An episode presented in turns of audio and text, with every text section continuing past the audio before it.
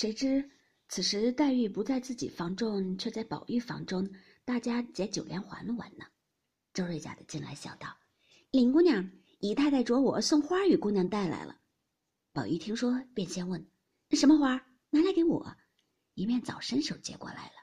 开匣看时，原来是公纸堆沙新巧的假花。黛玉只就宝玉手中看了一看，便问道：“还是单送我一人的，还是别的姑娘们都有呢？”周瑞家的道：“各位都有了，这两只是姑娘的了。”黛玉冷笑道：“我就知道别人不挑剩下的，也不给我。”周瑞家的听了一声不言语。宝玉便问道：“周姐姐，你做什么到那边去了？”周瑞家的因说：“太太在那里，因回话去了。姨太太就顺便叫我带来了。”宝玉道：“宝姐姐在家做什么呢？怎么这几日也不过这边来？”周瑞家的道：“身上不大好呢。”宝玉听了，便和丫头说：“谁去瞧瞧？只说我与林姑娘打发了来，请姨太太姐姐安，问姐姐是什么病，先吃什么药。论理我该亲自来的，就说才从雪里来，也着了些凉。”翌日再亲自来看吧。说着，倩雪便答应去了。周瑞家的自去无话。原来这周瑞的女婿便是雨村的好友冷子兴，竟因卖古董和人打官司，故叫女人来讨情分。周瑞家的仗着主子的势力，把这些事儿也不放在心上。晚间只求求凤姐儿便完了。这掌灯时分，凤姐儿已卸了妆。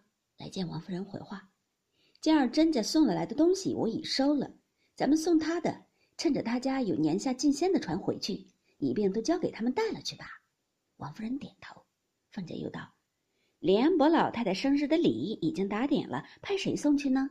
王夫人道：“你瞧谁闲着，就叫他们去四个女人就是了，又来当什么正经事问我。”凤姐又笑道：“今日甄大嫂子来，请我明日过去逛逛。”明日倒没有什么事情，王夫人道：“有事没事都害不着什么。每常他来请，有我们，你自然不便意。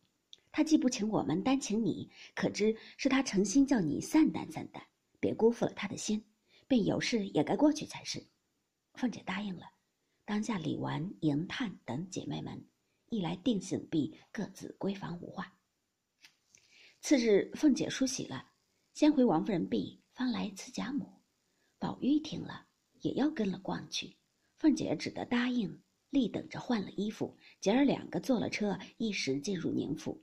早有贾珍之妻尤氏与贾蓉之妻秦氏婆媳两个，引了多少姬妾丫鬟媳妇儿等接出仪门。那尤氏一见了凤姐，必先笑嘲一阵，一手携了宝玉同入上房来归坐。秦氏献茶毕，凤姐一说。你们请我来做什么？有什么好东西孝敬我，就快献上来，我还有事儿呢。尤氏、秦氏未及搭话，地下几个姬妾就先笑着说：“二奶奶见儿不来就罢，既来了就依不得二奶奶了。”正说着，只见贾蓉进来请安。宝玉因问：“大哥哥今日不在家吗？”尤氏道：“出城与老爷请安去了。可是，你怪闷的，坐在这里做什么？何不也去逛逛？”秦氏笑道：“今儿巧，上回宝叔立刻要见的我那兄弟，他今儿也在这里，想在书房里呢。宝叔何不去瞧一瞧？”宝玉听了，即便下炕要走，尤氏、凤姐都忙说：“好生着，忙什么？”一面边吩咐好生小心跟着，边委屈着他，倒比不得跟了老太太过来就罢了。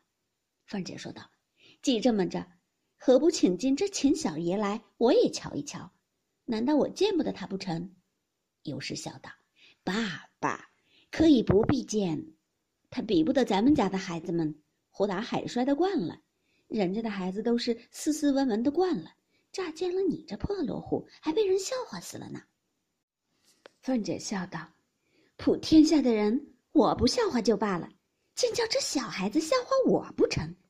贾蓉笑道：“嗯，不是这话，他生的腼腆，没见过大阵仗。”婶子见了没得生气，凤姐道：“凭他什么样的，我也要见一见。